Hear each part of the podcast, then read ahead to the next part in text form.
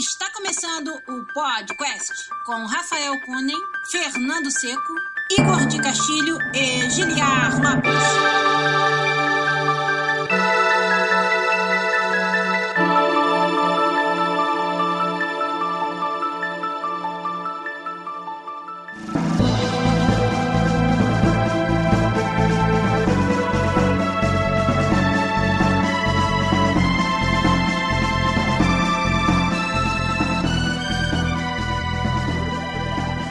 Podcast na área, galera! Estamos de volta com vocês nesse que é o único podcast onde você conversa em português com profissionais da indústria de games internacional. Eu sou Juliano Lopes, produtor de games da série FIFA aqui na Electronic Arts em Vancouver. Ó, quase faltou a voz aí. Aqui.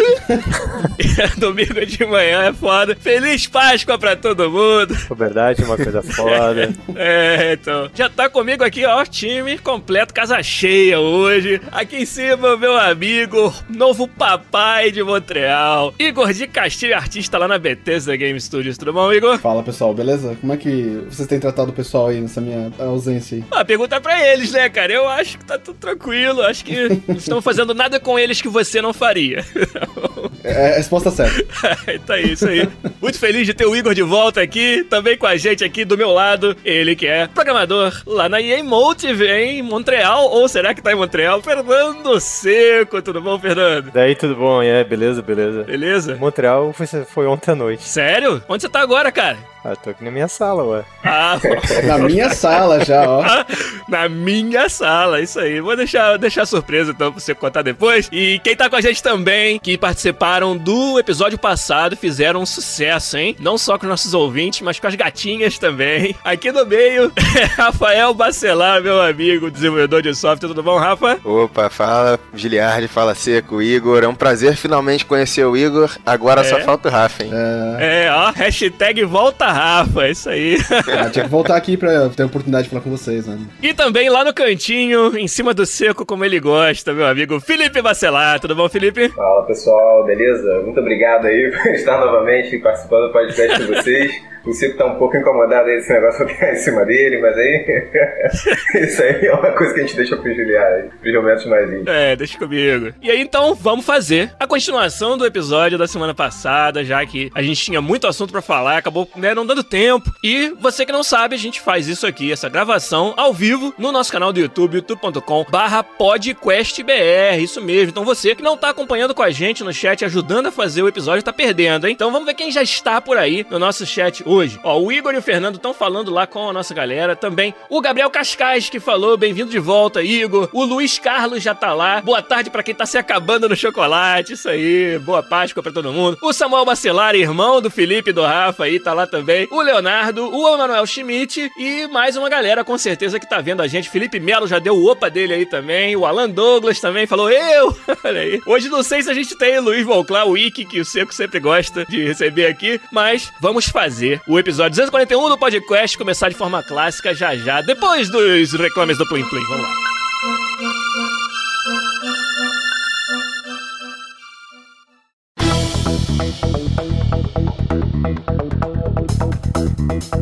Então você que tá ouvindo a gente aí, ou ao vivo no YouTube, aqui no Domingão de Páscoa, ou na versão gravada desse podcast editada pelo nosso querido Zabuzeta, você tem a chance de ganhar, rapaz, uma cópia gratuita de um game da EA aí que saiu recentemente. E você vai fazer isso lá no nosso Twitter interagindo com a gente. Então o jogo A Way Out, aquele jogo que você tem que jogar com duas pessoas, né? Você tem que fazer uma broderagem aí no jogo pra poder, pra poder jogar. Você vai ganhar uma cópia, rapaz, de graça na faixa aqui via podcast. Pra isso, o que, que você tem que fazer? Você tem que ir lá no Twitter, podcastbr, e vai, além de seguir a gente, retweetar o tweet que tá lá no topo da nossa página no momento, que diz o seguinte: quer ganhar uma cópia do Way Out pra PC? É só mandar pra gente a resposta da seguinte pergunta: Qual a maior broderagem que você já fez nos videogames? Então conta pra gente aí, tem que caber em um tweet. Você tem que dar retweet desse tweet e no texto do retweet você vai escrever qual a maior broderagem que você já fez em prol dos videogames. A melhor resposta que foi mandada até meia-noite de sábado pra domingo da semana que vem. Vamos ver a data bonitinha aqui, ó. Que a gente vai divulgar o vencedor no próximo podcast. Na meia-noite de 7 pra 8 de abril, né? No sábado pra domingo, é o limite. A melhor resposta essa altura vai ganhar uma cópia pra PC de A Way Out, jogo aí que saiu recentemente da EA. Então entra lá no nosso Twitter, podcastbr. Tem que seguir a gente, porque eu vou mandar por DM depois o seu key do Origin pro jogo. E tem que retweetar esse tweet que tá lá no topo da nossa conta. Vai ficar a semana inteira lá pinado na nossa conta pra você dar um retweet lá e responder, beleza? Ó, eu vi até, falando em broderagem, eu vi que se você tem uma cópia, você pode emprestar uma cópia pra alguém jogar com você. E você dá um guest key, que é tipo uma conta de convidado pra alguém jogar com você. O cara vai lá e, e pode participar, porque é um jogo que tem que jogar com duas pessoas. Então, quer broderagem maior do que essa, só você ouvir um podcast que te dá uma cópia de graça, hein? Então, Pô, vou comprar uma cópia pra jogar comigo mesmo. ó, o Gillette criou um design muito bom, mas o que é uma broderagem, Gillette? Explica pra mim. você não assiste a Globo, não, cara? Tu não sabe as gírias cariocas, não? Você não assiste a Globo? Foi mal? Não. Então vou deixar os nossos amigos cariocas responderem. Rafa, o que, que é uma broderagem? Fala aí. Então, cara, a broderagem é aquela parada que você faz com teu brother, entendeu? Teu parceiro. Você vai lá e dá uma ajuda maneira pra ele, tipo, você entrar lá no Dark Souls e dar uma protegida nele, entendeu? Isso, Você pô. de repente dá uma sacaneada maneira que gera uma versão divertida aí pra vocês contarem a história pros outros, entendeu? Coisa que você faz entre amigos ou entre irmãos, né? Pra quem como eu jogava videogame consigo mesmo, aí, uma cópia aí quando era criança. Entendi. Tipo roubar os power-up do Contra, é isso? Quando É, seu amigo ia pegar e roubar as vidas e tal, é isso? Entendi. Sempre, quando o cara estiver quase morrendo, você vai lá e pega o frango, mesmo que você já esteja com sangue shaker, pra ele ter mais dificuldade, entendeu? Pegar o frango é foda. É, roubar o frango é foda. Ô, ei, Felipe, qual, qual a maior broderagem que você já fez no videogame aí? Tem alguma? Ah, cara, provavelmente foi deixar o Rafael me ganhar alguma coisa pra ele se sentir melhor, né? Deve ter acontecido uma cara. vez ou outra. Pô, cara, você é muito bonzinho, porque você já deixou muitas vezes, né? Fernando, tá ligado? Como é que chama broderagem lá no Rio Grande do Sul, pô? A gente não chama isso, não, cara. Isso é só. Não tem isso, cara. Isso não é coisa do sabe? Sul, não. Isso só acontece, assim, sabe? Não tem um nome pra isso, sabe? Então tá, Não existe essa, camaradagem no sul. É cada um por si. Mas então, galera, é, usa lá o nosso Twitter pra participar da promoção. Eu quero ver quem vai ganhar a cópia de A Way Out que a gente vai. Não é sorteio, é a melhor resposta. No domingo que vem, podcast ao vivo aqui no YouTube, a gente vai divulgar o vencedor.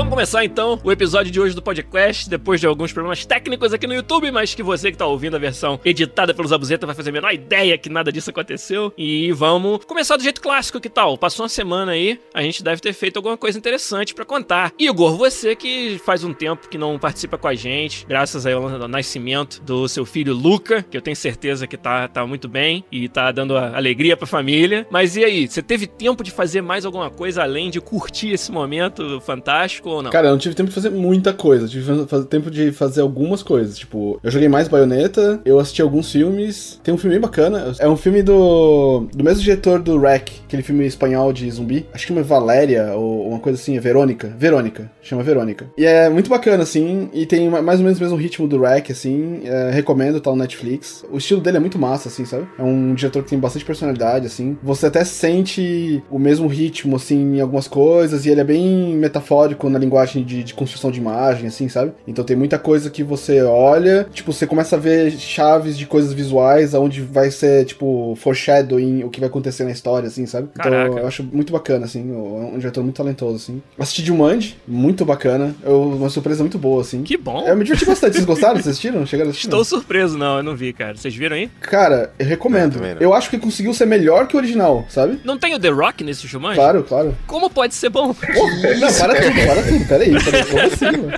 não, tô zoando. Só é bom porque tem o The Rock. É, cara, Ah, não. tá. Não, mas é muito bom, tem muita coisa de videogame, sabe? Tem muita coisa que não faz sentido, mesmo com as abstrações de videogame, mas. Forçada de barra aí. É, é, mas tem umas piadas de videogame que são legais, assim, sabe? Não vou falar porque estraga, então, né, piada, humor é a pior coisa que você pode estragar, é, é filme de comédia, assim, né? Mas o bacana é que eles modernizaram a, a mecânica do Jumanji, né, que era um board game, e nem chega a ser uma piada, logo de começo do filme já começa dizendo, tá, ninguém joga board game, videogame, sabe? Então já começa e, e, tem uma explicação de por que, que é videogame, sabe? Cara, o Zabuzeta não vai gostar disso aí, não. é uma, já é uma zoeira, assim, sabe? E consegue ser uma continuação do primeiro, de uma certa forma, assim, sabe? É bem bacana, assim. Recomendo, achei divertido. É isso aí.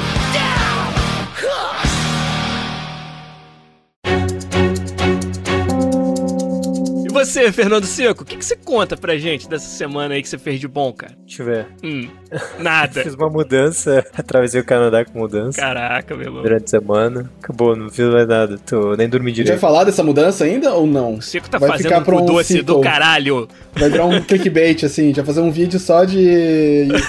de o que, que aconteceu com o Seco, né? Não, então, é. Hoje é meu primeiro dia aqui em Vancouver. Olha só! Aí, garoto! Tá aqui do lado de casa, praticamente. Prédio do lado do Gilhagem. Em algum lugar de todos os prédios aqui que eu não sei qual é. Tá perdido aí do primeiro dia da cidade. Eu tô com um jet lag infernal, né? Ó. De fazer toda a mudança, de chegar e fazer todo o esquema, eu tô super cansado, não sei. Mas foi massa, então vamos ver qual é. Vai ter mais updates do que aconteceu e por que aconteceu em algum momento no futuro, mano. É isso aí, ó. O Luiz Carlos já falou, ó. O título do vídeo que você vai fazer. Mudei de casa e olha no que deu. Mais chamativo. Com várias setas vermelhas, assim, sabe? É, umas setas vermelhinhas, o seco assim. Ah, cara, a boca aberta, assim. Entendi, entendi. Eu consigo, eu consigo fazer isso, vai, vai, dar, vai dar tranquilo. Bem-vindo, Seco, a Vancouver. Claro Valeu, que a gente cara. te recebe aqui de braços abertos. E aí, numa outra oportunidade, você conta melhor, igual você mesmo falou aí, tudo que te trouxe até aqui.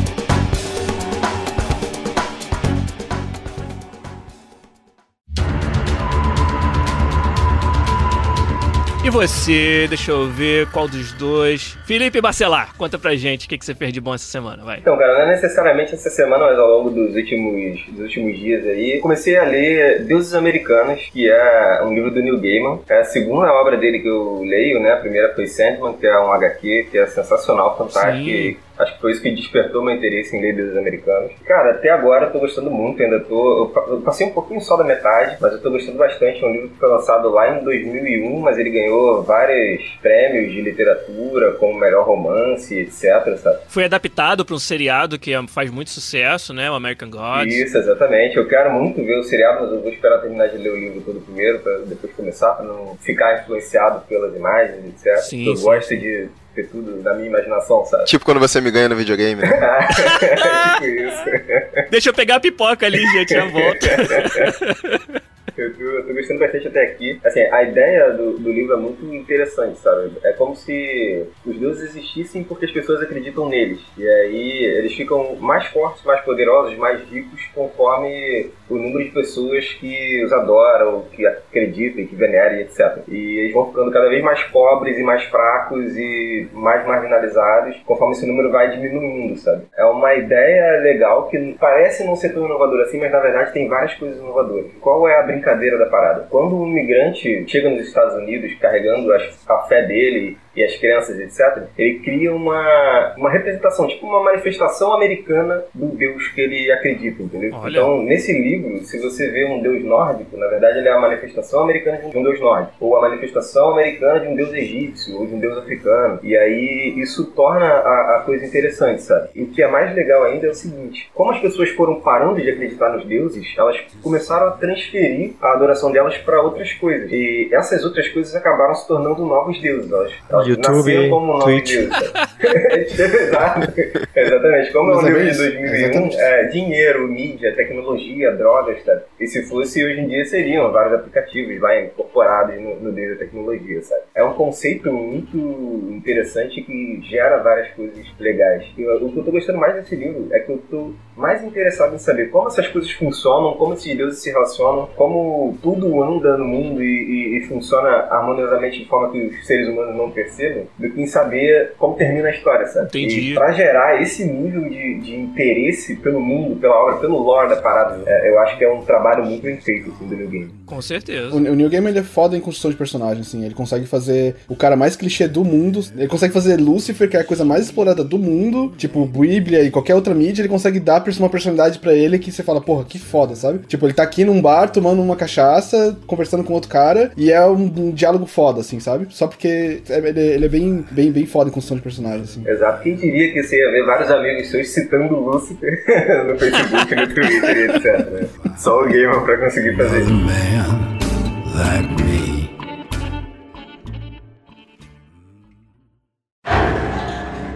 E você, Rafael Bacelar, fala pra gente o que você tem feito de bom. Da última vez eu trouxe aqui um livro e aí, como eu tinha muita coisa pra ler, agora eu vou trazer uma coisa que você não tem que ler nada, que é um jogo, trazendo uma, reforçando aqui, né, uma indicação do, do Giliar, que é o Inside, Oh. que foi um jogo que me surpreendeu bastante, assim, é, eu, eu tinha alguma expectativa, né, obviamente, porque o livro já tinha sido muito bom, mas, cara, foi impressionante jogar, assim, o nível de animação é, é incrível, assim. o- Jogo mais polido que eu já joguei, meu amigo. Cara, é foda. Pois é, cara. Os detalhes são muito impressionantes, cara. Em cada situação tem uma variaçãozinha de animação, sabe? A forma como o jogo te mostra o que tá acontecendo é, é- é bem interessante. Tem alguns puzzles maneiros também, tem um pouco de tensão, sabe? É, é, é bem maneiro, mas assim, a história ela não é jogada pra você com detalhes, né? Não é como um filme do Spielberg que te explica tudo. Você tem um lance de narrativa emergente que é bem interessante, né? Você fica montando a história ali na sua cabeça. E o que eu entendi do jogo pode ser diferente do que você entendeu, ou do que o, o- Felipe, por exemplo, entendeu, que na verdade sou eu de novo, mas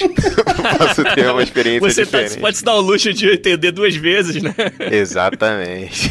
Inside não posso recomendar mais, cara, porque de fato eu joguei ele inteiro aqui no nosso canal do YouTube, inclusive. Podcast da Insônia é o nome do programa, porque eu jogava de madrugada. Tinha ninguém assistido o stream, porque era madrugada pra mim, era mais tarde ainda no Brasil, já era quase seis da manhã no Brasil. Mas aí joguei inteiro aqui no nosso canal e curti demais. Foi, e assim, o vídeo é a minha primeira experiência com o jogo, então eu tava tendo a surpresa junto com todo mundo, travando pra resolver puzzles no live, assim, foi, mas foi muito maneiro. Cara, Inside pra mim foi jogo do ano aí, de acho que dois anos atrás, né, quando ele saiu, e continuo achando ele fantástico e dá até vontade de jogar de novo, cara. É, inclusive, um dos melhores painels que eu vi esse ano, pro ano passado, da GDC, foi um painel sobre animação do Inside. Uhum. E quem fechou o jogo sabe que tem uma criatura que é bem interessante, que aparece mais pro final do jogo. E a forma como eles construíram o rigging de animação e como que eles conseguiram trazer a vida aquele personagem é tipo, é um painel de. tô com ele aberto aqui, mais ou menos 50 minutos de duração. E é sensacional, assim, sabe? Tipo, é brilhante porque é simples a ideia e é super bem executado, assim, sabe? Então, eu vou, eu vou botar o link no chat ali pra quem quiser. Não é livre de spoiler, então clique com o seu próprio conta e risco, assim. Ah, não dá pra linkar. Eu vou botar no comentário depois do, do E coisa. a gente vai deixar na, na descrição do vídeo aqui quando a gente terminar de fazer o stream.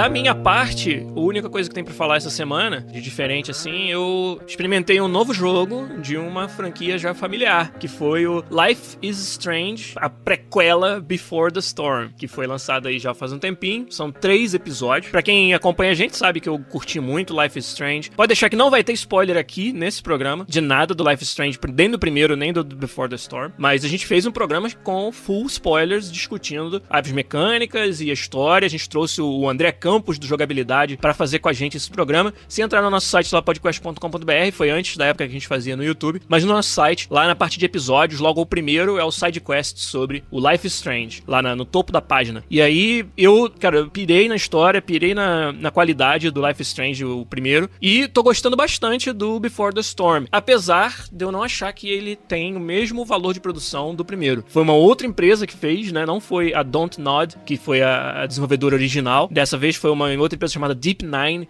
que fez o Before the Storm. E eles tiveram a falta de sorte de que, enquanto estavam desenvolvendo, houve uma, uma greve né, dos atores de voice acting na indústria de games. E aí a Ashley Burch, que é uma atriz né, muito reconhecida, uma das mais talentosas, que fez um personagem que era, vamos dizer, o segundo protagonista do Life Strange e é o protagonista desse jogo novo, que é a Chloe, ela não pôde reprisar o papel dela como voz da Chloe. E isso é a primeira coisa que já te deixa com um sentimento meio estranho.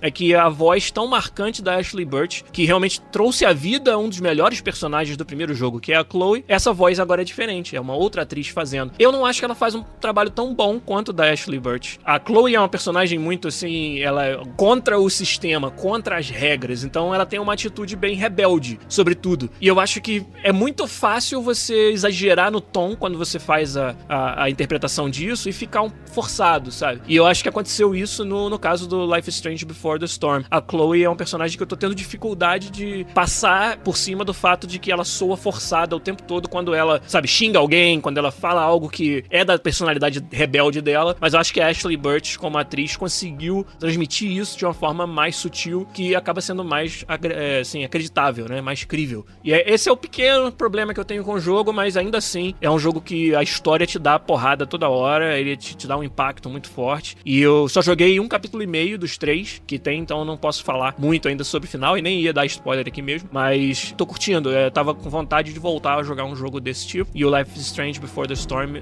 por enquanto, eu recomendo bastante.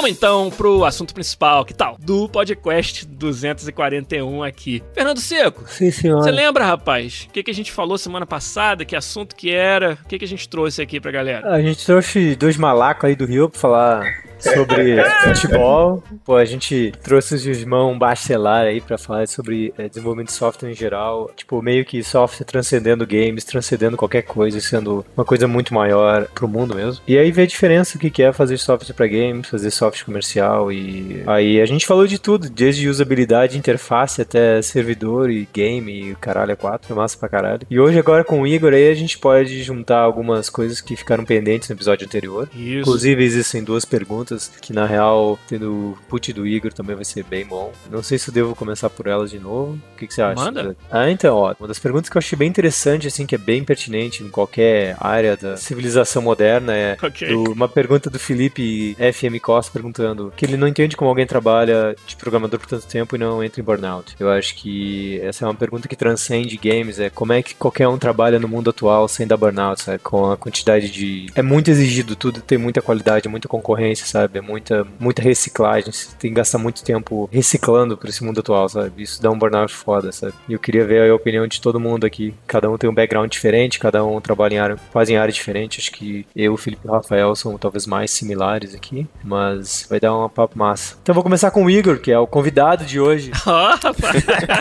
Porque o Rafa e o Felipe já são de casa, né? Então, Igor. O mundo gira, né? Cara, sobre burnout, assim, eu acho que pra começar, depende muito da, da empresa e da equipe com quem você tá trabalhando, sabe? Eu acho que começa com uma empresa que. Tem empresa que impõe mais isso e que cobra muito mais os funcionários e que ela tem que estar correndo contra o tempo mais e ela tá disposta a queimar os funcionários e trazer uma nova leva, assim, que esse cara for queimado e descartado, assim. Acho que a gente até conversou isso com, com o Seco mesmo. A gente já conversou que existem es- empresas aí de top de tecnologia onde ela, ela precisa tanto do tá no, no extremo da faca, assim, do limo da, né, da, da, da coisa, tá tão afiada que ela não possa dar o luxo de não tirar os prêmios ao máximo, até o ponto de talvez até perder esses funcionários ao longo do tempo. Mas isso vai em outras escalas até. Em videogame é comum também você ter equipes que gerenciam mal o tempo, a produção do, do conteúdo, do- e força aqueles bursts de, de chegar numa hora que você tem que todo mundo fazer crush e tudo mais, e, e você tá sempre trabalhando muito, muito, muito, muito. Uma coisa que eu percebi é que, dependendo do tamanho do time, isso é mais controlável, dependendo da experiência da equipe, é, isso é mais controlável, sabe? Pra mim, a minha experiência é que eu tenho me planejado diferente, sabe, pra isso. Então, não é bem uma, não é bem a resposta que você está perguntando, né, do tipo, como que eu lido quando eu estou sob burnout, mas uma coisa que eu percebi é, eu tento evitar chegar nisso, sabe, hoje em dia. Tipo, uma das coisas que eu mais tento fazer, eu sei que eu vou pra um dia de trabalho e eu me defino o que, que eu vou fazer aquele dia, sabe? E eu não consigo ir pra casa se eu não terminar aquilo que eu me estipulei, sabe? Eu chego bem frustrado em casa se eu não consigo terminar aquilo e eu, tenho, eu chego normalmente tarde e frustrado, sabe? Então eu aprendi a, a tentar fazer mini tasks do dia, dizendo eu vou fazer isso, isso e isso hoje e eu vou fazer isso num ponto que eu, eu, vou, eu transmito isso pra a equipe e eu tento fazer isso funcionar pra mim. Isso melhorou bastante nos últimos 3, 4 anos, assim, sabe? Mas aí, cara, sobre burnout é que a gente, a gente meio que ama o que faz, sabe? Então não é um trabalho, assim, sabe? É um pouco de você que você coloca, assim. Então, eu acho que toda vez que você vai num projeto desse, que você se dedica, é difícil perceber que você tá dando mais do que você devia, tá? sabe? Porque é, é você ali, sabe? É o seu sangue e suor. É meio que um filho teu que você tá colocando no mundo ali, sabe? Você vai perceber depois, assim. Às vezes quando o projeto tá errado, ou quando vem a cobrança do tipo, tá, agora eu preciso que vocês façam isso de novo, sabe? Pra um próximo projeto. E aí que começa a, a lidar com, com ruim, assim, sabe? Tipo, mas Tem é, gente que só vai perceber quando afeta a saúde do cara, né? é difícil difícil mesmo perceber que você tá dando mais do que pode, sabe? Você tá tão engajado em dar o seu melhor, e é complicado isso, porque quando você tá numa equipe que tá todo mundo nessa vibe, assim, tipo, cara, vamos dar o nosso melhor, isso gera uma coisa positiva, que é todo mundo tá, né, tentando fazer o melhor, mas ao mesmo tempo gera uma cilada, assim, sabe? Onde tá todo mundo meio que competindo, assim, sabe? Intrinsecamente, assim. É aquele cara que devia estar tá indo pra casa às 7 horas da tarde, ou às 6, ou às 5, porque ele chegou cedo o suficiente, mas ele sente que ele não devia, sabe? Que ele devia ficar ali porque a equipe tá, sabe? É, é bem, é bem complicado lidar com isso, sim, porque tem várias formas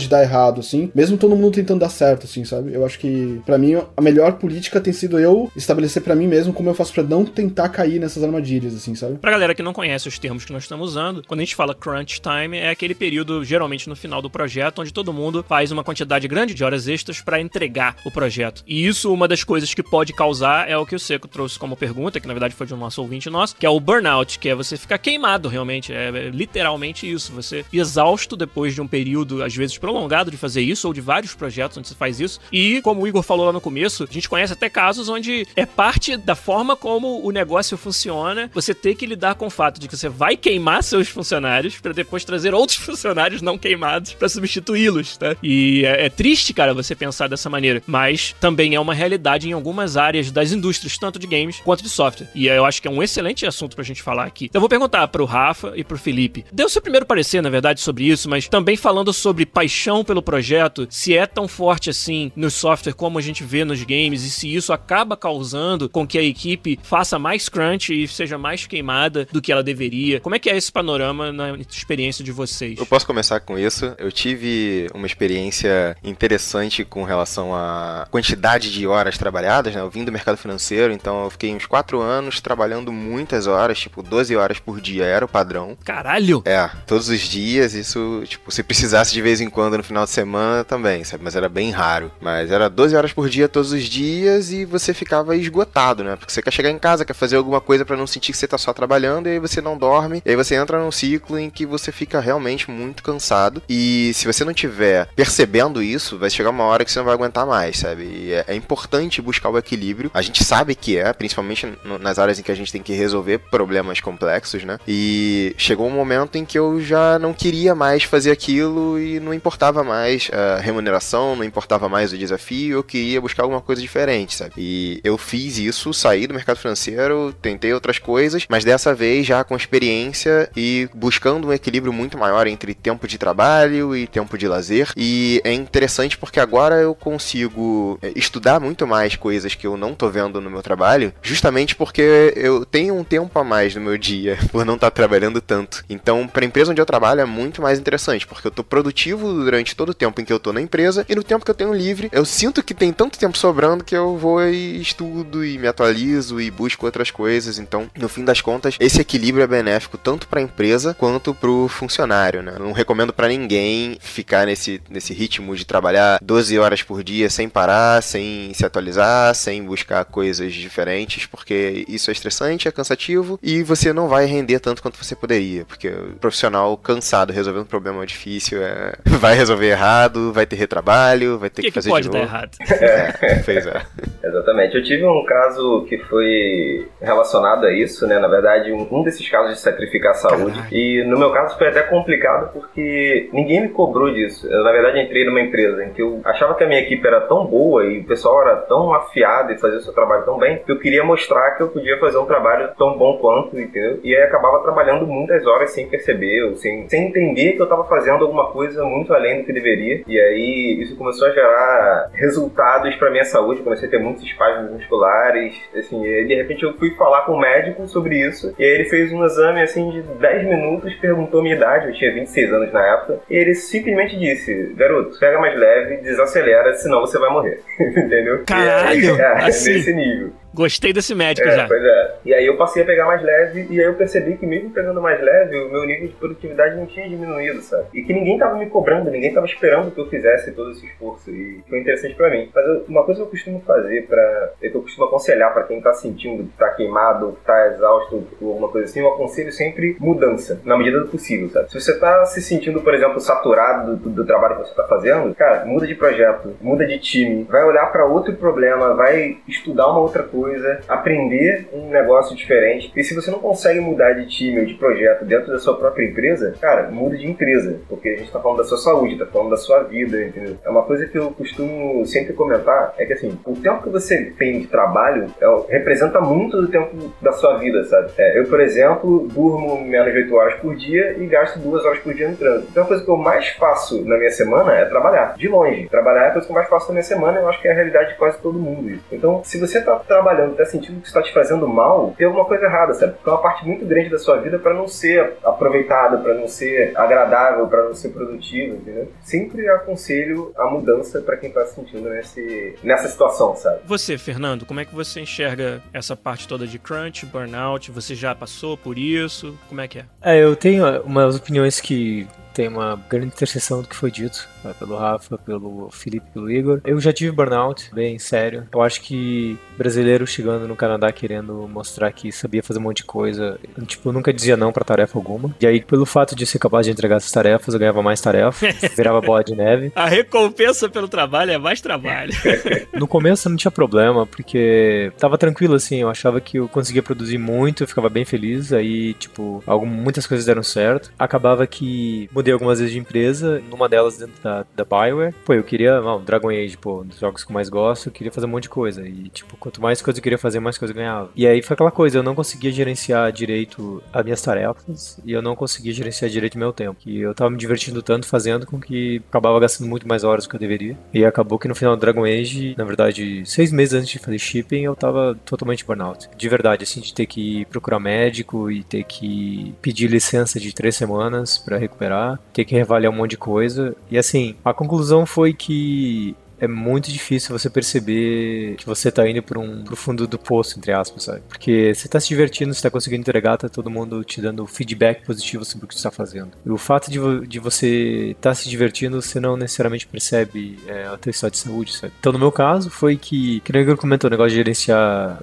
tarefas, assim, sabe, de horas. Eu planejava decentemente, mas as tarefas eram muito mais complicadas e eu não queria ter que voltar no final do projeto e dizer assim, não, a gente tem que mudar isso aqui porque não dá para entregar, sabe? Tem que cortar escopo, tem que mudar tudo, sabe? E eu não queria chegar a isso, queria poder entregar algumas coisas, porque, por exemplo, a criação de personagem, eu gostava muito daquilo no jogo, achava fundamental e eu queria entregar com a maior qualidade possível. E às vezes eu me dava conta tinha passado muitas horas trabalhando, era divertido e, e virou snowball, bola de neve, né? Aí, depois que eu tive todo esse burnout, minha conclusão foi que o fato de eu ter que ficar esse tempo fora e o fato de eu ter que começar a pegar mais leve, inclusive recomendação médica, passar, trabalhar 6 horas por dia em vez de, de do 8 ou de overtime, acabou que muitas das coisas que eu tava fazendo, eu, o tempo que eu perdi depois disso, acabou meio que compensando todo o tempo. Então, se eu nunca tivesse feito um burnout, sabe, continuasse a mesma velocidade, eu conseguiria mesmo chegar no point com a mesma velocidade no final e minha saúde seria mais importante, sabe? Eu sofri menos. Né? Exato. E aí, quando comecei no Mass Effect, eu mudei completamente minha, a maneira com que eu vou abordar trabalho pra minha vida. Primeiro que era, quando eu vou para casa, eu não faço nada relacionado a trabalho. E às vezes até estudo, mas é com menos intensidade, então eu faço coisas tipo, vou fazer pão, vou pintar boneco, vou, sei lá, fazer coisas que não, não tem nada a ver com game ou programação, sabe? Eu ia comentar isso. Inclusive, pintar e montar Gundam foi o que meio que me salvou nessa época do burnout, sabe? É sua terapia, sim. Porque era uma coisa, tipo, fazer software é difícil, porque quando você faz software, você tá construindo uma coisa que você não enxerga, você não toca, você não, sabe? Ela não é física, sabe? Você não sente o cheiro, você não tem gosto, não tem nada, sabe? Então você vê o resultado final depois de, sei lá, 5 ou 6 anos. Então o fato de você conseguir, sei lá, montar um boneco numa noite, daí pintar ele, sabe? Levar um mês fazendo isso, no final tem uma coisa muito fenomenal, assim, sabe? Que você tem orgulho, que você pode pegar na mão, assim, dizer, eu fiz isso, sabe? Me ajudava a contrabalancear esse problema, sabe? Então eu comecei a criar várias coisas de, de lifestyle mesmo, pra, pra eu lembrar que eu tenho que ter uma vida saudável fora do trabalho, eu tenho que trabalhar com de horas suficientes e não mais que isso. E sem contar que planejar e ser bem transparente com os managers, acho que o, o Felipe já foi manager na vida dele, então ele sabe o quão importante é a transparência de quem tá, quem tá fazendo negócio para você poder fazer escopo do projeto. Sou muito transparente hoje em dia, sou bem honesto sobre prioridades, sobre o que eu acho que tem que ser feito. E o mais engraçado de tudo isso foi que eu tenho mais reconhecimento agora do que antes. Que antes eu era o cara que era o grunt, sabe? O cara que pegava e fazia qualquer coisa. Agora eu sou o cara que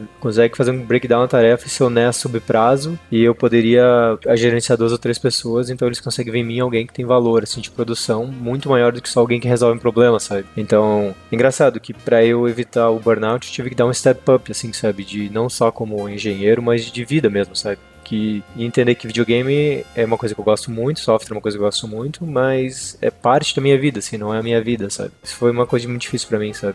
Eu aprender, mas que hoje tá dando certo. Às vezes a gente vai pra casa e não percebe que tá trabalhando, saca? Tipo, que isso acontecia comigo bastante, assim, sabe? Eu saí do trabalho, tô ali trabalhando com 3D, com Photoshop, pintura, ilustração e textura e animação, e eu vou pra casa e vou fazer o meu projeto, onde eu vou fazer textura, animação, e eu tô trabalhando, sabe? Ou é do tipo, putz, eu preciso estudar isso pra poder no amanhã chegar no trabalho e fazer, sabe? Aí eu começo a, a estudar umas ferramentas e testar coisa, e eu chegava e aí, cara, você tá trabalhando, sabe? Você não percebe, mas você tá trabalhando, você não, você pode estar em casa, você pode estar fazendo uma coisa que você gosta, mas você ainda tá trabalhando, sabe? Sua cabeça ainda tá lá, sabe? Você precisa dar um break assim e assistir alguma coisa e fazer outra coisa que não é aquilo, sabe? Seu cérebro precisa de uma pausa assim, sabe? Pelo menos para mim tem funcionado bastante também. Eu tenho trabalhado mais rápido por causa dessas pausas assim, sabe? Eu tenho, meu raciocínio tem sido melhor assim. É interessante que nós falamos de vários níveis diferentes de como você chega no ponto onde você tá se queimando, né? Existe aquele que é intrínseco ao negócio, ainda bem que nenhum de nós aqui passa por isso hoje, parece, pelo menos, pelo, pelo que vocês falaram, mas alguns tiveram essa experiência. É, você falou de mercado financeiro, né, Rafa? E, e parece que parte, pelo menos, está intrínseco ali ao negócio. Aí a gente falou de quando o crunch e o queimar os seus funcionários acontece por mau planejamento, por incompetência da empresa ou até das pessoas que estão ali embaixo fazendo planejamento. E depois a gente falou da queimadura que acontece quando é self-inflicted, né? Você mesmo, ou às vezes você não percebe, como o Igor falou, que você tá trabalhando, ou você tem essa, essa vontade, essa. Você tá com sangue nos olhos, como você falou, você meio que acabou de chegar num novo projeto, e você acaba auto-infligindo isso. E um dos indicadores que a gente usa muito para ver o quão sênior um desenvolvedor é, é saber lidar com isso. Não que o cara vá fazer é, as horas extras, sabe, do mundo. É o contrário, às vezes. É o cara que sabe, que tem a maturidade de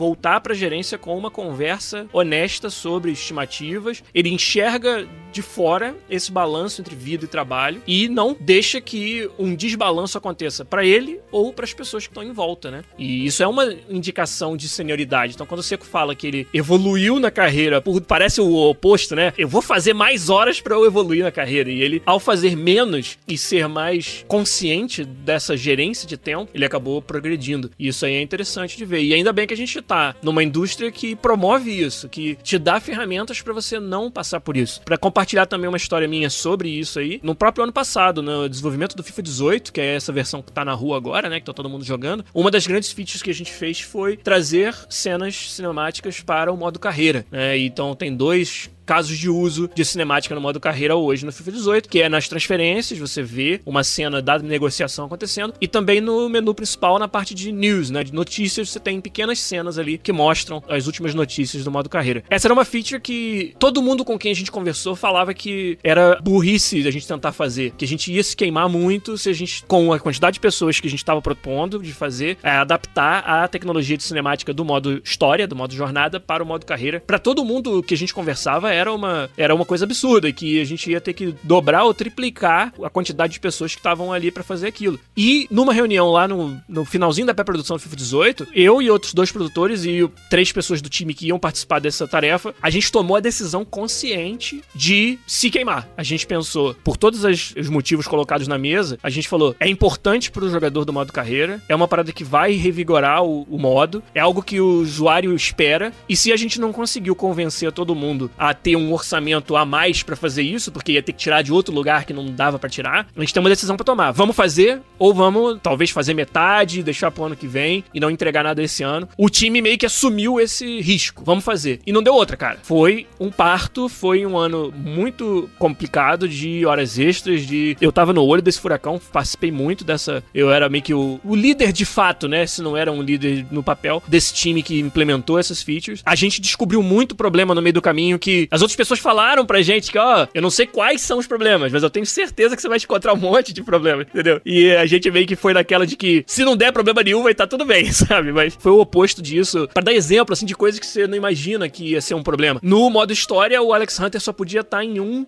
de três clubes na Europa, né? Você escolhe lá o clube que você quer ir. Então, os caras que fizeram os environments das cenas fizeram um hard code das cores e dos escudos dos três times nos cenários. Então tinha o cenário do Bayern, o cenário do Atlético Madrid e o cenário do PSG. E aí no modo carreira eu não posso me dar o luxo de fazer isso, que são o quê? 600 times, entendeu? Que o cara pode escolher. Então toda a tecnologia que a gente chamou de rebranding, que é quando você muda o cenário de acordo com o contexto, teve que ser escrita do zero. É só para dar um exemplo de N coisas que a gente descobriu no meio do caminho que, sabe, ah, funciona no modo história, deve funcionar no modo carreira. E não era bem assim. Então, para isso acontecer dentro da EA de hoje, precisa ser uma decisão consciente. O time tem que chegar, sentar e assumir o risco. E dizer, em prol do seja lá o que for, em prol do jogador, em prol de, de trazer uma feature inovadora que de outra forma eu não teria condições de trazer, nós vamos assumir esse risco e é comunicado isso para todo mundo. E os gerentes vão ficar o tempo todo falando: você tem certeza? Ó, oh, você tá confortável com isso? E a gente acabou fazendo, cara. E foi uma experiência. Eu não quero fazer de novo, principalmente agora, assim, no próximo ano, sabe? Eu quero repetir isso. Mas, mas é algo que, de uma certa forma, foi um risco, foi algo que talvez não fosse saudável fazer, mas pelo menos a gente sabia que tava fazendo com maturidade. Isso é muito diferente do que você poderia esperar de simplesmente ter que fazer porque você se colocou nessa posição sem saber que você tava chegando nela, que é como aconteceu em outras empresas que eu trabalhei, por exemplo. Eu acho que hoje a gente tá numa indústria que sabe lidar com isso, sabe a consequência disso e acaba pagando o preço quando precisa pagar ou sabendo quando não é uma coisa inteligente você pagar aquele preço.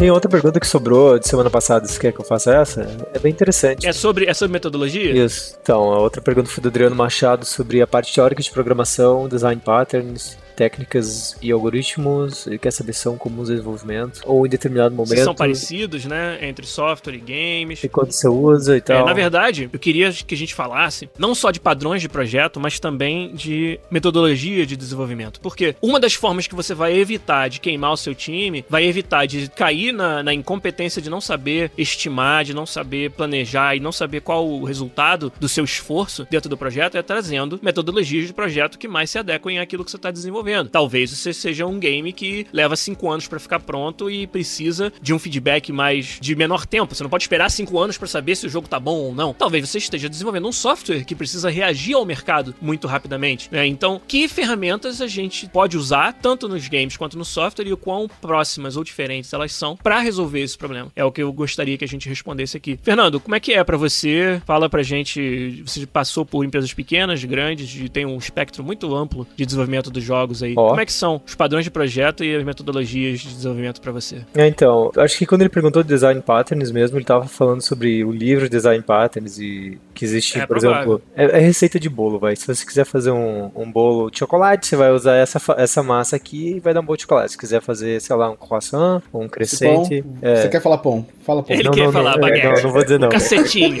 Quero fazer um cacetinho. Não, mas é, é, é, tipo assim, é um, é um overview de uma receita, assim, sabe? Que você vai, ó, se você chegar nesse problema aqui e quiser, tiver que resolver, talvez isso funcione, sabe? É um guide, assim, de coisas que nos anos de desenvolvimento provaram-se como uma solução boa para certos problemas. A parte mais engraçada disso é que a primeira vez que eu ouvi falar disso foi na faculdade e meu professor falou assim que ele não queria que a gente estudasse design patterns, porque ele falou assim que todo mundo que estudava ficava obcecado em achar design patterns em tudo que fazia no dia a dia, sabe? Exato. Tudo tinha que ter um pattern, sabe? E ele falou assim que é irritante assim, sabe? Ah, eu nem dei bola, né? Aí no meu primeiro ano na Hoplon, minha segunda conversa foi: Não, porque você precisa fazer um factory de singletons para fazer um, uma abstração de não sei o que. Eu assim, hã? Eu só preciso uma classe e um if.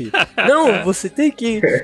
Aí, velho, foi que eu dei conta que ele queria dizer que basicamente, apesar de existirem patterns, que resolvem problemas, não quer dizer que só por existir um pattern ela é a melhor solução para o problema. Né? Você sempre precisa do engenheiro de software pra tomar a decisão. Analisar o requisito e ver onde o padrão de projeto te ajuda e aonde ele simplesmente não se encaixa ou Exato. ele é uma forçação de barra. Exato. Eu acho que isso vale pra tudo, cara. Isso não é só em programação. Você tem melhores práticas em todas as, as áreas, né? O Igor vai falar de arte técnica, com certeza ele vai ter exemplos de boas práticas que não, não são boas pra tudo, porque nada é bom pra tudo. Não existe a bala de prata, solução pra, pra porra toda. Nomenclatura, por exemplo. É. É, né? Como é que você nomeia seus assets? Não tem uma receita que vai É, funcionar cara, pra é todo foda, caso. porque no- nomenclatura entra naquela história, assim, tipo, eu tentei ao longo desses anos desenvolver a, a fórmula perfeita pra dar nome pra asset, sabe?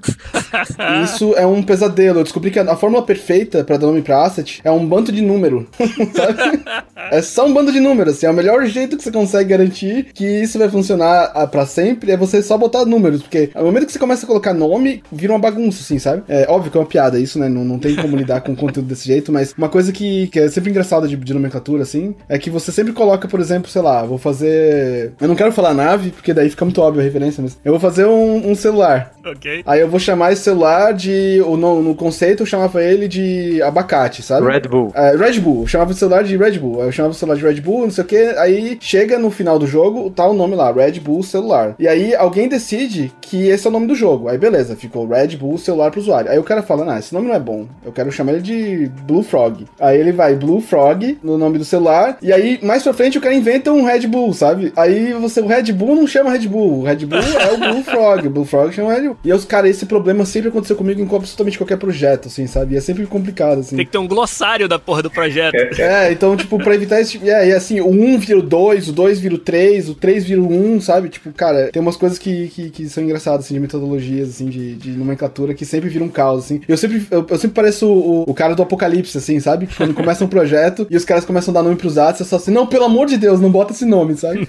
Não, não, não bota esse nome, vai mudar, esse nome vai mudar, esse nome vai mudar, não bota. Não, não bota level, level, porque isso vai sempre dar merda. Não bota level 3, assim, sabe? Tipo, bota outra coisa, assim. Não, não, não vai botando essas coisas que a gente vai mudando durante o jogo, né? Tipo, é sempre engraçado. Assim. Nome é sempre difícil, cara. É legal porque com relação a padrões de projeto, essa questão de nome é, é justamente o ponto em que os padrões ajudam, né? Porque a gente sabe que a gente não deve usar padrões de projeto pra tudo, mas os padrões na verdade eles são só soluções comuns, né? Então às vezes você descobre aquela solução e muito tempo depois você percebe que ela já tinha sido catalogada, né? E aí o que acontece é que na hora de você conversar com outro desenvolvedor, por exemplo, você tem que resolver um problema e aí você tem que montar, sei lá, interface pro seu app que roda em iOS e Android. E aí você não sabe como é que você vai construir os componentes. Aí o cara fala pra você assim: "Não, cara, usa um Abstract Factory pra fazer isso, porque você vai conseguir deixar essas coisas desacopladas". Aí você, mesmo que você não saiba o que é, você vai lá no Google, aí você vai olhar Abstract Factory. Aí a parada vai te mostrar o que que é e você vai é, entender qual foi a solução que ele propôs. Às vezes isso é mais fácil do que ele parar e te explicar no quadro. Nem sempre é o caso,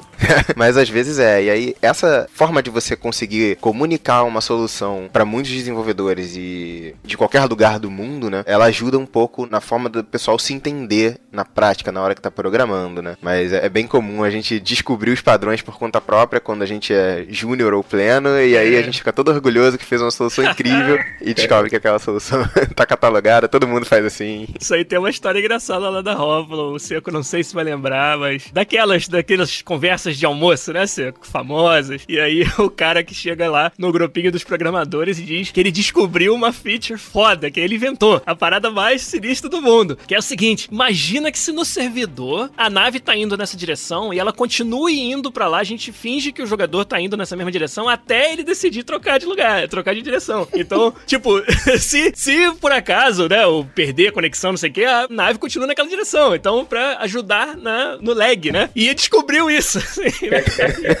Eu tive que ser o cara que tive que dizer pra ele, olha, isso aí se chama Dead Reckoning, já existe na indústria há muitos anos. Olha esse artigo aqui de 98, e aí você vai... Aí era, é, cara, é de quebrar o coração, tem que fazer isso com o cara.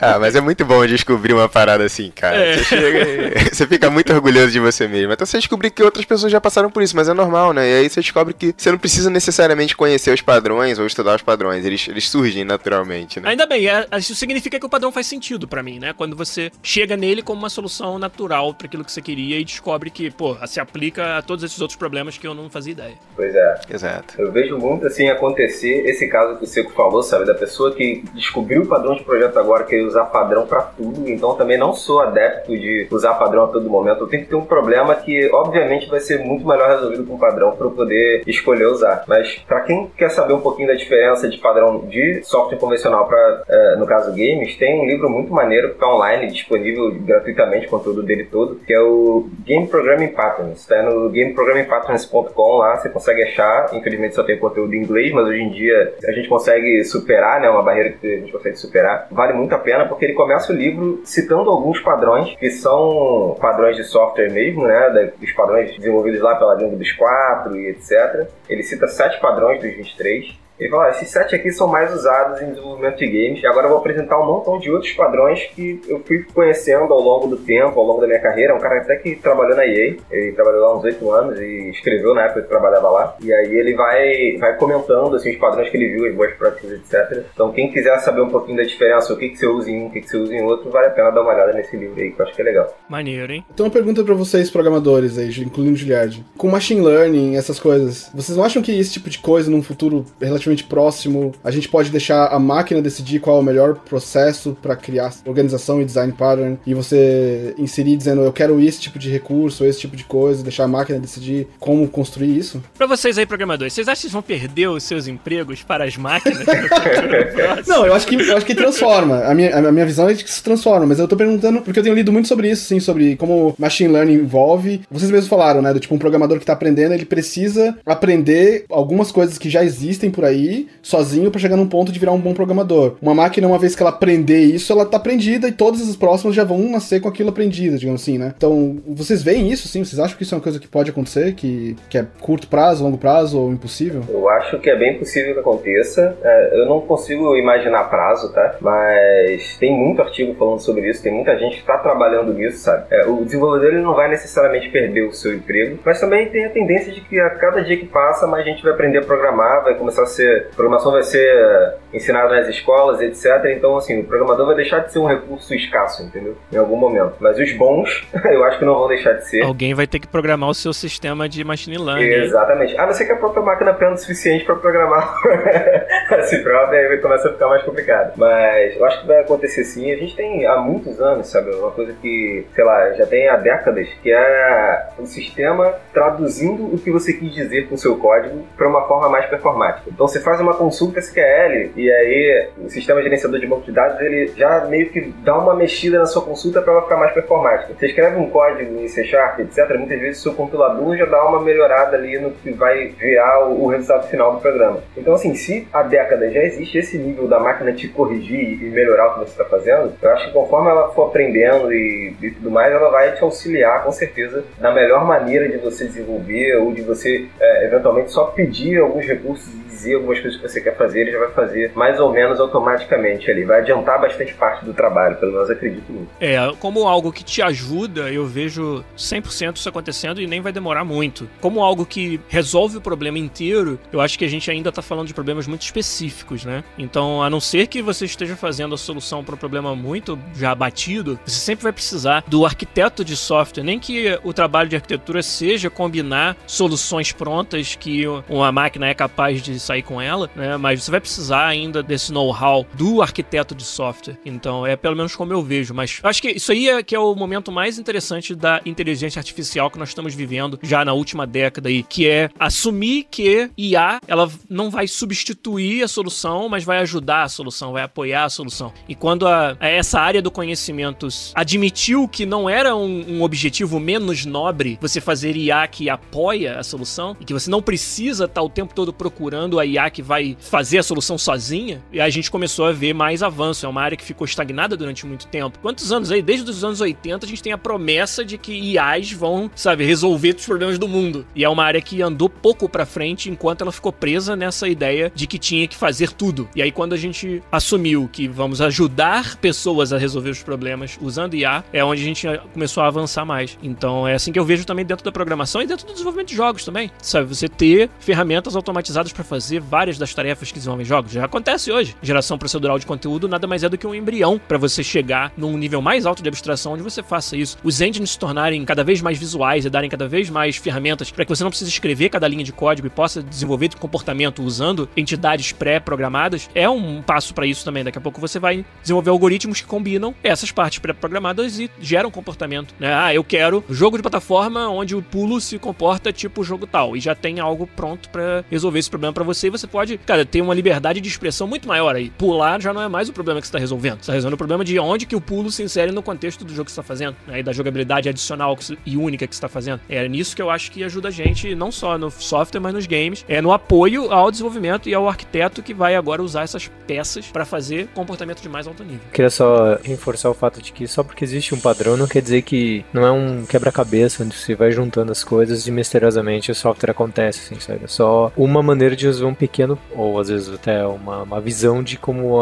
fazer a arquitetura do software, sabe? Não é a maneira com que talvez você vai implementar ou resolver. Talvez uma, uma coisa que vem na minha cabeça quando a gente fala sobre isso, sobre padrão de projeto, sobre organização. Teve um tempo atrás que eu olhei um, uma questão de que eles estavam falando sobre, ah, essa questão aqui que aí acho que era no, no Facebook, né? Eu achei bem interessante que era fazer um Minesweeper, que é... Campo minado. É, o campo minado, o joguinho campo minado. Aí, do jeito que eles explicaram, eles falaram assim, não, você tem que mostrar pro cara que você sabe abstrair o máximo possível, que sabe reutilizar e sabe usar um monte de padrões. Aí quando eu vi, tipo, a, a pessoa escreveu, tipo, seis páginas de código, assim, sabe? E eu pensei assim, como é que eu resolveria isso? Eu escrevi uma classe com dois array, um não sei o que, e fazia a mesma coisa, sabe? E aí a conclusão que eu pensei, assim, que é, tipo, tudo depende do que você está tentando resolver e como você quer resolver isso, sabe? Por exemplo, a pessoa fez a coisa mais abstrata possível para fazer qualquer tipo de Minesweeper que você puder imaginar no planeta inteiro para sempre, sabe? Mas talvez não seja isso que você queira. Se você tiver um problema menor, se você não tiver tanta memória, se você não tiver uma, uma linguagem que seja tão poderosa para expressar todos aqueles verbos, assim, você precisa talvez uma você coisa não possa, você não tenha tempo de desenvolvimento para fazer algo tão genérico quanto Exato. tudo que você queria era lançar o Minesweeper amanhã. Exato. Então, eu acho que se um dia existir IA, vai ser talvez muito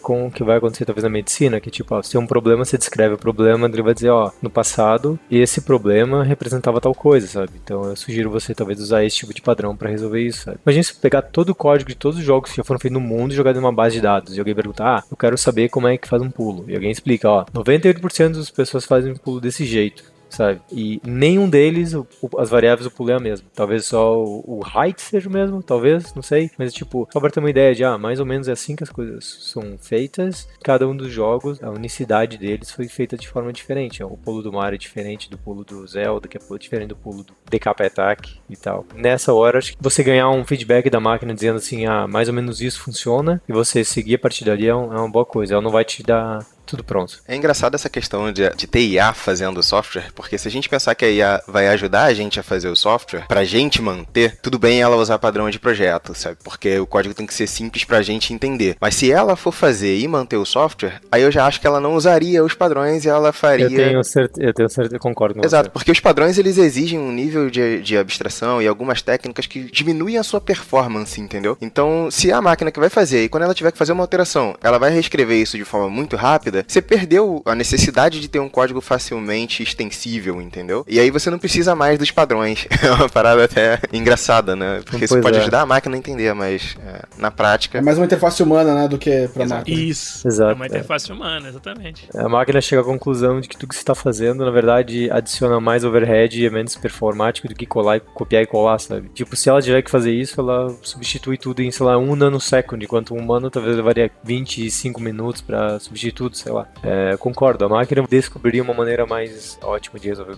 esse tipo de problema. E se ela descobrir que a maneira ótima de resolver o problema é matar os programadores pra eles pararem de atrapalhar? Demitir todos eles, né? É legal que a utilidade quer matar, né? Não permitir, né, cara? Felipe, eu, um de nós, pelo menos, vai ter um pré-aviso aí antes, né? Eu achei uma massa que eu tava vendo, acho que era um bot da Amazon que eles estavam testando. Era tentar usar comunicação entre dois bots, né, em língua inglesa, pra eles verem, aprenderem comunicação e transferir conhecimento através de, de inglês, né? Então um bot falava, o outro respondia, trocando informação. Chegou um tempo que os bots começaram a falar outras coisas que não tinham, tipo, abacate, abacate verde, verde vermelho, vermelho verde. Mas o conhecimento ainda ia de um lado pro outro, sabe? Mas eles estavam achando formas mais eficientes de se comunicar do que inglês, assim, porque eles perceberam que eles estavam perdendo tempo falando coisas coisas que pra eles não precisavam, sabe? É muito engraçado, assim, tipo, aonde leva até isso, assim, é muito É interessante. mesmo a gente faz isso, né? A própria língua portuguesa a gente mata todo dia pra fazer mais rápido, simplificar. No Rio de Janeiro, então, meu filho, direto.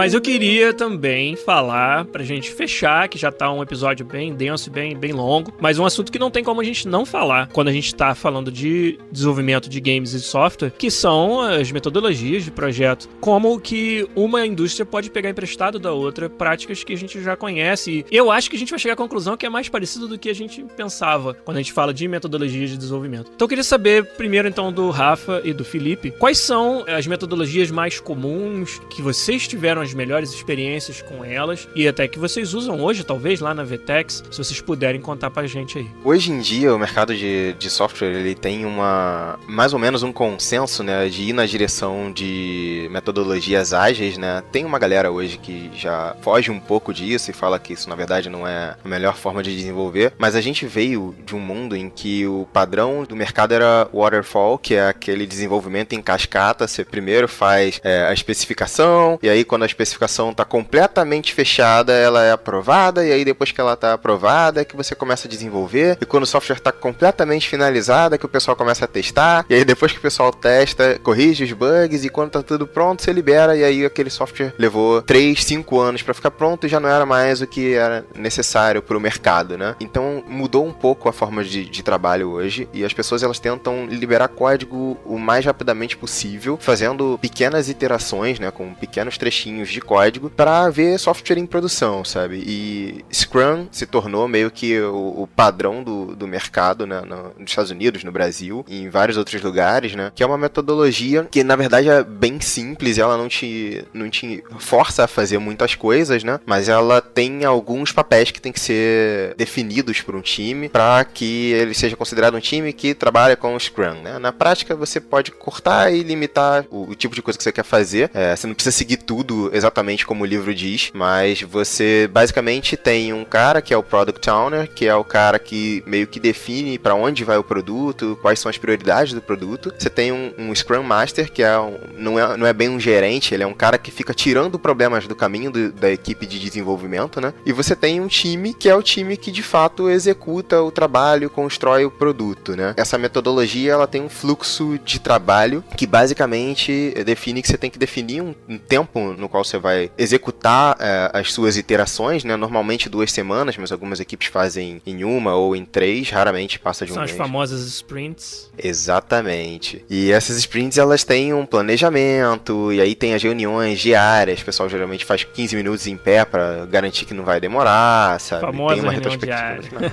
E aí nem todo mundo faz reunião diária, né? Tem equipe que prefere fazer reuniões mais esparsas, tem equipe que só faz a retrospectiva no final, tem equipe que faz a retrospectiva e o planejamento num dia só, então varia bastante a, a forma de, de implementação em É, a cada time. minúcia da operação do Scrum, ela varia bastante, mas acho que o princípio fundamental que você explicou tão bem aí é de comprimir o tempo que leva para você fazer o loop completo de especificar, desenvolver, testar e avaliar. Você faz isso Exatamente. nesses loops de talvez duas semanas, talvez quatro semanas. Tem lugares onde você faz duas sprints e aí faz uma, uma verificação. Então tem variações dessas, desses pequenos parâmetros da metodologia Scrum. Mas no geral, a ideia é, ao invés de você planejar e confiar que vai dar tudo certo do seu plano, que vai guiar anos de desenvolvimento, não, agora esse plano ele guia duas semanas de desenvolvimento. Você especifica, desenvolve, testa, avalia, começa de novo. E uma das outras vantagens que isso traz e aonde eu acho que para games, por exemplo, tem um valor muito grande, é que você tá sempre com uma versão jogável do seu produto a cada duas semanas sendo, sendo olhada. E aí você consegue reagir ao feedback e às mudanças de uma forma muito mais ágil. Aí, metodologia ágil. Isso que pra mim, até deixando de ser programador e me tornando game designer, deu ainda mais valor pra uma metodologia ágil dentro dos games, que é eu poder iterar mais rapidamente naquilo que eu tô fazendo. E precisa também de uma mudança de mentalidade do time muito grande de enxergar aquele produto que está sendo entregue a cada duas semanas como algo que é apenas um micro mundo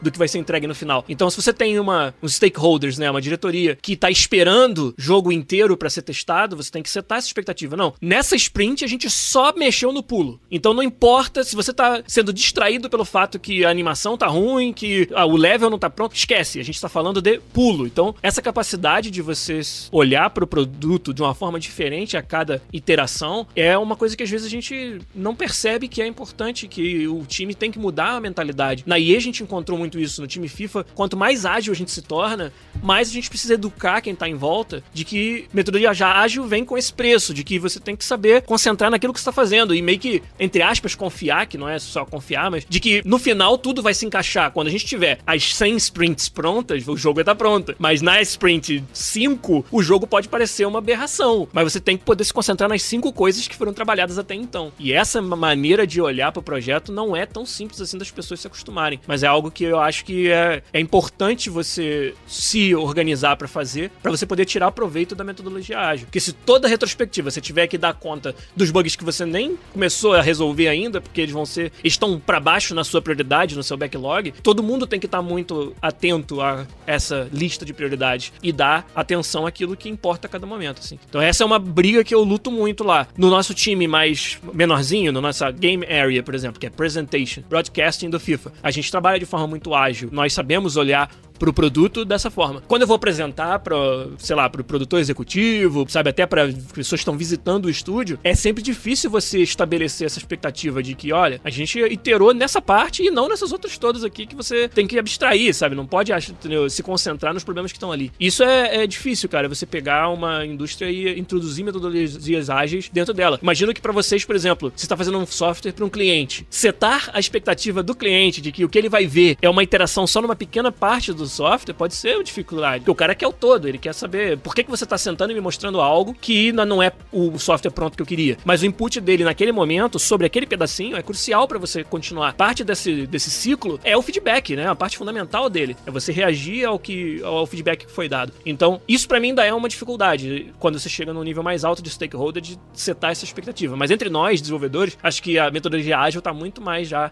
estabelecida e entendida e a gente sabe o preço que é você trabalhar trabalhar com ela. Pois é, a metodologia ágil ela tem efeitos colaterais positivos também, né? Quando a gente fala do, do Scrum, que a gente tem as sprints curtas, a gente não só tem a capacidade de, de, de reagir a uma mudança, como também a gente tem a capacidade de perceber se alguma coisa está saindo ali do, do prazo, sabe? Se você está se planejando e vendo que, por algum motivo, algumas tarefas estão atrasando, estão demorando mais tempo do que deveriam, você já começa a projetar isso aí lá para frente e já começa a dar um gás para resolver logo agora e não deixar tudo para cima da hora no final. Vocês falaram de reunião diária, a reunião diária do, do Scrum era basicamente uma reunião para todo mundo dizer o que, que fez no dia anterior, o que, que vai fazer hoje, se tem algum impedimento, sabe? Esse impedimento é uma coisa importante, porque às vezes eu tô numa tarefa que eu achei que fosse levar um tempo razoável e na verdade vai levar muito mais tempo porque tem alguma coisa externa que está me atrapalhando. Então eu vou lá, falo com o Scrum Master, digo para ele que eu tenho uma dificuldade, que tem essa coisa na minha frente, para ele tentar me ajudar a tirar esse problema do caminho, entendeu? Para que eu possa voltar pro, pro, pro prazo normal, né? E também tem uma vantagem interessante da reunião diária, que aí sim é um grande benefício indireto, que é, como todo mundo está dizendo o que está fazendo e o que vai fazer, se tem alguém que está levando muito mais tempo do que deveria, com muita frequência, você começa a perceber quem está destoando ali do time, quem está andando menos, quem está produzindo menos. Principalmente para equipes que são de alta produtividade, né? Porque às vezes você vê que um projeto todo... Você vai medir velocidade. Exato, né? exato. E você consegue saber se alguém está tá destoando, porque, sei lá, às vezes num projeto de, de uma equipe de alta produtividade, o projeto está indo bem, as sprints estão andando, está tudo correndo bem, mas tem alguém que está deixando a desejar e você nunca vai saber, porque se tudo está andando bem, como é que você vai perceber, sabe? Mas na reunião diária a equipe começa a perceber isso, sabe? Começa a perceber quem não está indo bem e pode orientar, pode ajudar, tentar entender o que está acontecendo, se a pessoa está no momento ruim, se não está, ou se ela está insatisfeita com o projeto e tomar as ações necessárias de acordo com isso. Tem uma pergunta que eu acho legal para dar continuidade, só que o Gabriel Cascais perguntou num projeto, por exemplo, um projeto grande, é, o que é comum, mais comum se concentrar nos primeiros sprints. Acho que todos nós aqui trabalhamos em coisas muito diferentes. Acho que se cada um der um exemplo, daria um, uma boa, um bom conteúdo aí. Começa aí, Igor. O que, que é mais como você se concentrar no Eu começo? acho que no começo, bem, eu vou falar especialmente em mobile, é demos, assim, sabe? É, é protótipos. Então, se o seu jogo é de corrida, você tem uma visão particular sobre corrida, você tem algum jogo diferente que você quer usar ou simular, ou tem alguma coisa nova que você quer trazer. Essa coisa nova você pode prototipar, sabe? Você pode botar um monte de caixa num cenário de caixas e fazer um controle primitivo e testar isso, sabe? Falar como que eu vou fazer ficar diferente, o que que eu vou trazer de novo pra isso. Então, isso dá pra fazer em, em sprints, sabe? Em uma semana você consegue inteirar rapidinho com algum, poucas pessoas essa parte do projeto. E aí vai ter uma parte de customização. Então, uma outra equipe pode começar a prototipar isso, assim. O que, que- o que, que é isso de customização? O que, que você vai oferecer? É, isso pode, ao mesmo tempo que tem um designer escrevendo ah, o Design Bible, que hoje em dia até é uma coisa que não é tão mais. Obsoleto. É, que não é nem tão mais tão né, preto no branco como era antigamente. Você ir e botar a mão na massa mesmo e fazer algo que você pode botar e segurar e testar e brincar na hora. Em pouco tempo você consegue ver se aquilo vale a pena investir mais, se a gente precisa testar mais, outras propostas, jogar tudo fora e começar de novo e fazer outra coisa, sabe? Então, isso é uma coisa que normalmente eu vejo bastante, em, especialmente em mobile, assim. Mesmo em projetos maiores de mobile. Vou dar um exemplo do FIFA, então, pra variar mais um.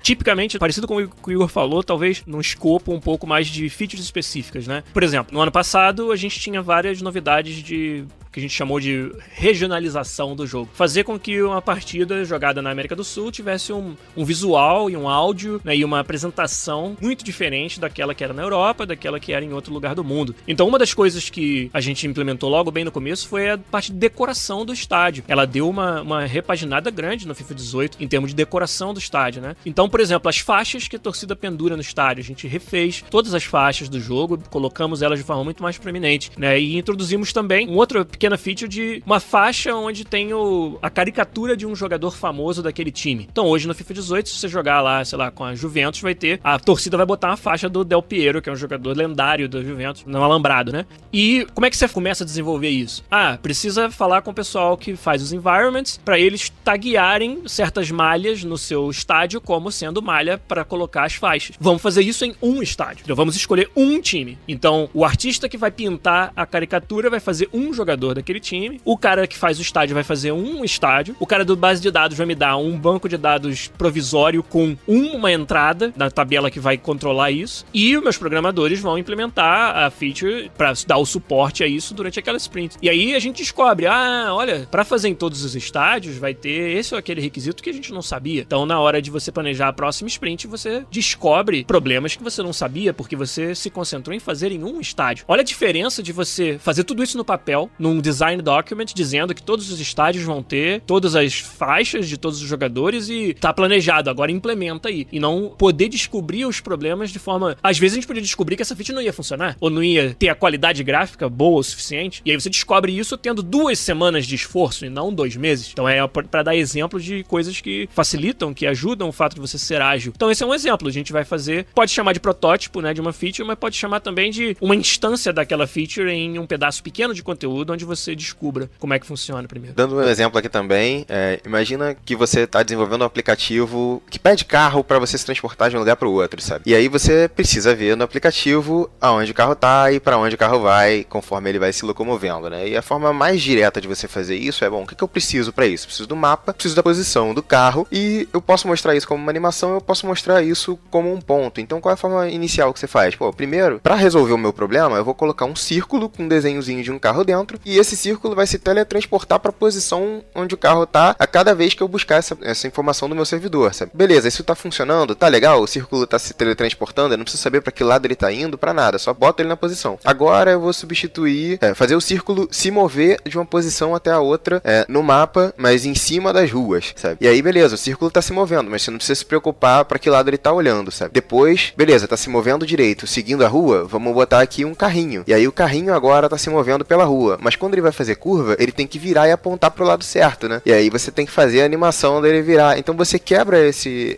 essa feature em muitos pontos pequenos, né? E, e a cada iteração você adiciona uma parte dela. No final você tem o carrinho se movendo, fazendo curva devagarzinho, bonitinho, mas você atendeu o problema lá atrás com a bolinha se teletransportando para a posição onde o carro tava e o seu cliente sempre soube aonde o carro tava, que era a informação que ele realmente precisava, né? Você deixa o ponto estético para depois e vai adicionando ele aos pouquinhos. Para as primeiras sprints, a gente sempre sempre tem que pensar, assim, vou falar de forma geral, não necessariamente usar um exemplo, a gente sempre tem que pensar no que, que o nosso produto atende, sabe? Então eu vou pensar sempre na menor coisa que é importante para o meu produto funcionar, para poder usar esse cara e priorizar essa funcionalidade para as primeiras sprints, ou para a primeira ou para as O próximas. famoso core loop dos Exato. jogos. Você vai se concentrar no loop principal da Exatamente. habilidade. E aí eu consigo mostrar o valor muito rápido. Então, sei lá, se eu co- começo a pensar na, na principal coisa ali, é, em poucas semanas eu consigo mostrar para o cliente que o que ele quer está funcionando. E agora ele vai ter que começar. Agora começam as features novas, as coisas que são incrementais, que vão ajudar a experiência do usuário a ser agradável, que vão ajudar a experiência do usuário a ser positiva, que vão permitir que o usuário faça mais tarefas ou faça melhor essas tarefas, mas pelo menos ele já sabe de cara que aquele problema que ele queria que fosse atendido já está sendo atendido ali. Então, uma grande vantagem é o famoso É o MVP. famoso MVP, exatamente, é o né? produto mínimo viável. Uma das grandes vantagens de metodologia ágil é justamente a gente poder priorizar as coisas que são mais importantes e começar a desenvolver pelas coisas mais importantes. Na metodologia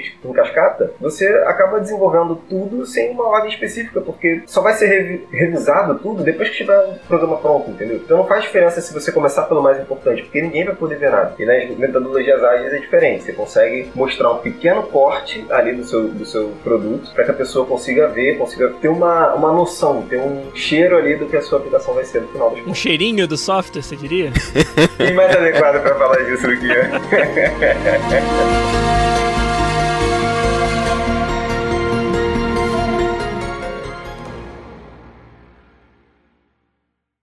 Pod Quiz.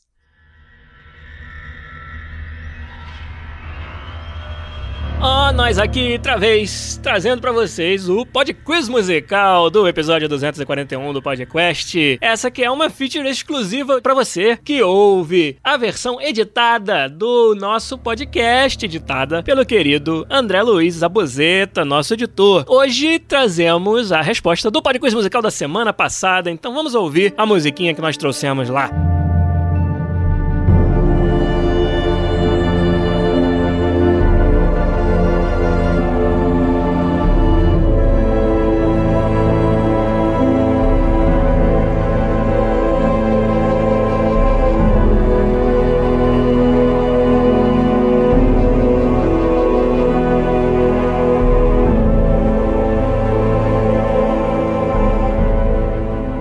Isso aí, pra quem não sabe, é um trechinho de um dos melhores jogos indie que eu já joguei, Darkest Dungeon, isso mesmo. E alguns dos nossos ouvintes acertaram. Primeirão de todos, ele que já tá se tornando figurinha fácil aqui do Podcast Musical, nosso querido patrono Charles Moreira, o Charlinho. Ele respondeu Darkest Dungeon em primeiro lugar. Além dele, o Fernando Santos, que me chamou a atenção de que esse jogo está disponível no Switch, me fez comprar de novo o jogo e jogar agora no modo portátil, usando meu Switch. Muito obrigado, Fernando Santos, que também acertou. O Túlio Marcos também mandou bem. O Thiago Augusto Eisenman e o Luiz Fernandes. Todos esses acertaram a musiquinha de Darkest Dungeon no Podquiz musical da semana passada. E hoje a gente tem mais uma música, mais um Podquiz musical pra vocês, que o nosso querido Zabuzeta vai tocar aí pra gente ouvir. Vamos lá.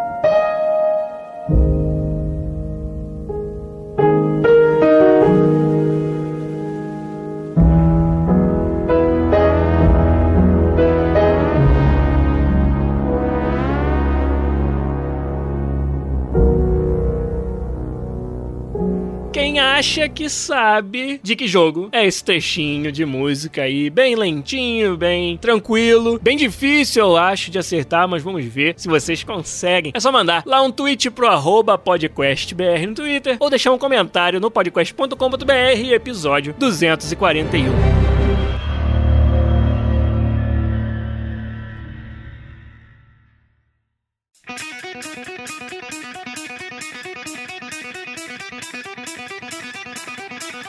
Então é isso, gente. A gente veio aqui e cumpriu a parte 2, a missão do episódio sobre desenvolvimento de software e de games do podcast, que fez muito sucesso semana passada. A galera curtiu bastante, então espero que todo mundo tenha curtido de novo. E para mim foi de novo uma experiência de aprendizado fantástica. A gente teve o reforço de Igor de Castilho ainda por cima para trazer também a visão dele sobre o desenvolvimento dos games e, e tarefas que aparecem dentro desse desenvolvimento que são parecidas com o que a gente encontra em outras indústrias. Isso é muito legal. A gente vê isso acontecer mais uma vez. Então, obrigado, gente. Obrigado, Felipe e Rafael, pela presença de vocês mais uma vez. Felipe, meu querido, um abraço. Continua fazendo boleiragem que a gente continua ouvindo Ah, lá, com hein? certeza, a boleiragem não para.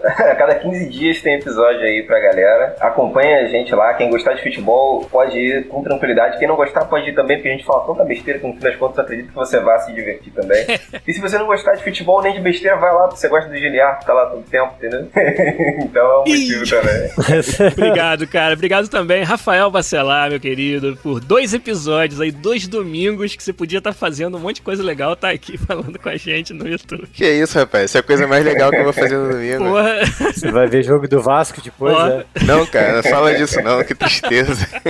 dizem aí que tem uns amigos nossos que estão até deixando de torcer por Vasco, que estão indo torcer pro América do Rio, que tá É valendo verdade, mais. é verdade. Mas tudo- Pois é. Mas o boleiragem é legal que é uma forma também de fugir aí da tecnologia e evitar o burnout, né? Falar besteira com os amigos é sempre bom. Bom, muito bom. Ao invés de ficar trabalhando em casa, né? Vamos fugir um pouco, falar de futebol. Então, quem não conhece, boleiragem.com.br ou 10ou2.com.br ou só procurar aí Boleiragem no seu agregador de podcast favorito. Igor de Castilho, obrigado pela grata surpresa de você ter aparecido hoje, ter tirado um tempinho de cuidar do Luca pra falar com a gente, cara. Um abraço. Feliz estou eu aqui. Valeu por ter aberto o espaço aí de novo. Ah, sim, é, porque eu preciso abrir. Fernando, obrigado, cara. Vai, vai descansar que você tá lagado pra caralho aí já de ter viajado ontem de noite. Pois é, pois é, tô todo ferrado, né? Bem-vindo a Vancouver. Valeu, valeu. Eu tô todo ferrado de horário. Conta essa história depois. Pois é, eu- era 5 da manhã, eu tava acordado já querendo correr pelo mundo, né? Com o fuso horário de Montreal. Às oito eu já tava mandando mensagem. E aí, e o podcast? Eu, Aproveitar então e dizer assim, ó, o pessoal dá like, dá subscribe, deixa comentário que o Seco vai contar por que que ele tá em Vancouver semana que vem. Ó, rapaz. Quem quiser que o Seco conte vai ter que dar um Ele vai, like ele aí. vai jogar Fortnite e contar por que que ele, ele tá, tá em Sucesso. Vancouver semana que Só vem. sucesso. Fortnite talvez não, mas uh, Overwatch jogaria. Ou PUBG, hein? Ó. Não, esse é você e você em jogos da buzeta. Porque eu não tenho carisma de jogar PUBG. PUBG não é sobre skill, Giliard, é sobre apresentação, entendeu? Cara, se chegar em 2.500 assinantes, que tal? Do canal do YouTube nosso, do É, Podcast pode ser, BR, eu jogo conto. PUBG ao vivo, que tal? Ah, vamos, vamos, vamos. Aí vestido, vestido de Power Ranger. Não, nada disso. Deixa ele para, para, para, para de incrementar. Aí tinha que chegar em 2 milhões e meio. Aí eu vestido que você quisesse. Não esqueçam que quem quiser ganhar uma cópia do Way Out, entra lá no nosso Twitter, arroba podcastbr. Tem lá o último tweet que a gente mandou. Tem que retweetar, tem que seguir a gente. E aí a melhor resposta pra perguntinha que tá lá, qual foi a maior broderagem que você já fez nos videogames? A melhor resposta vai ganhar uma cópia pra PC do A Way Out. Mas por hoje, Guilherme Lopes fica por aqui. Igor de Castilho, Rafael Bacelar, Felipe Bacelar e Fernando Seco se despedem de vocês. Um abraço e até semana que vem. Tchau!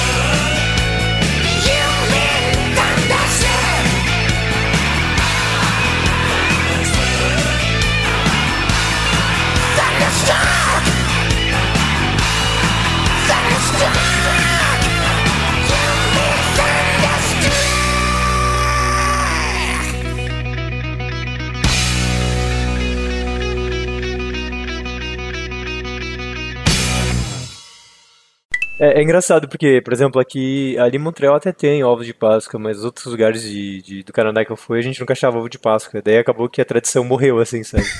De comprar ovo de Páscoa. Às vezes tem um, tipo uns coelhos da, da, da Lindt ou Hershey's, mas tipo, Não é ovo, é. tem uma coisa que eles chamam assim, é, é um, é um ovinho que eles dão pra criança aqui. Tipo, realmente, de chocolate, quando você quebra, tem um negócio de açúcar branco e um açúcar amarelo dentro pra imitar o ovo de verdade, assim, sabe? Agora, você imagina um ovo desse tamanho que pesa tipo 5 toneladas E quando, quando você morde, imediatamente os seus olhos e todas as suas papilas são sugadas pra dentro do ovo, assim, sabe? Açúcar que tem.